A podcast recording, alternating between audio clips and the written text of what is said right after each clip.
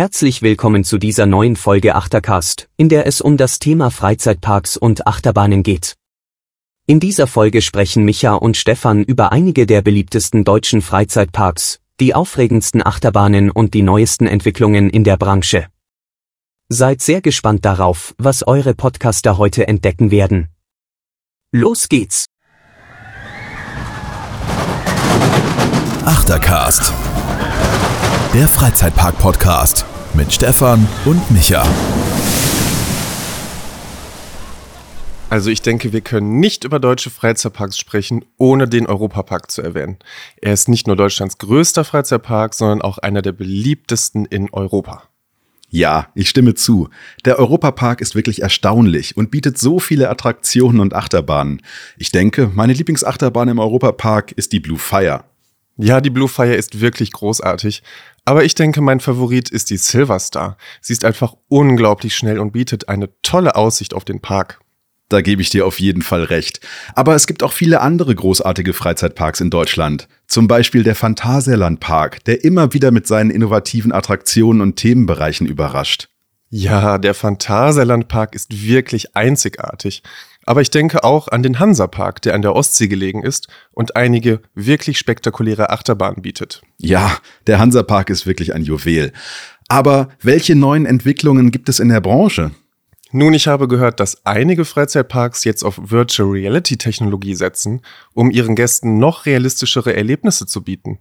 Zum Beispiel können Besucher mit VR-Brillen auf Achterbahn eine virtuelle Realitätserfahrung machen.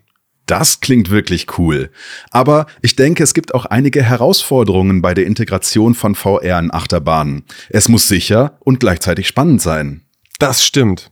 Aber ich denke, dass sich die Branche immer weiterentwickelt und ständig nach neuen und aufregenden Erfahrungen sucht. Ja, auf jeden Fall.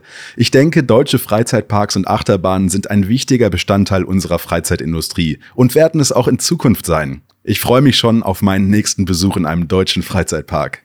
Nächster Besuch? Da passt meine Frage. Hast du schon mal den Heidepark besucht? Ja, tatsächlich war ich vor einigen Jahren dort. Es war eine großartige Erfahrung. Der Park bietet so viele aufregende Attraktionen. Ich habe viel Gutes darüber gehört. Absolut. Es gibt zum Beispiel den Märchenwald, der wunderschön gestaltet ist und sowohl Kinder als auch Erwachsene begeistert. Auch die Wasserattraktionen wie Mountain Rafting und Wildwasserbahn sind etwas sanfter, aber dennoch unterhaltsam. Es ist wirklich für jeden etwas dabei. Das klingt nach einer vielseitigen Auswahl an Attraktionen. Gibt es sonst noch etwas, was man über den Heidepark wissen sollte? Eine Sache, die ich noch erwähnen möchte, ist die thematische Gestaltung des Parks. Es gibt verschiedene Themenbereiche, die alle liebevoll gestaltet sind und eine einzigartige Atmosphäre bieten.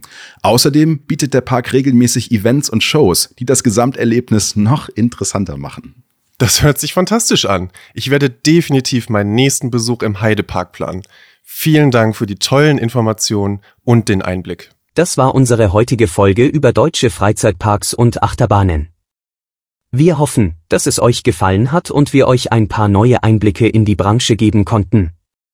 Wir freuen uns darauf, euch in der nächsten Folge wieder dabei zu haben.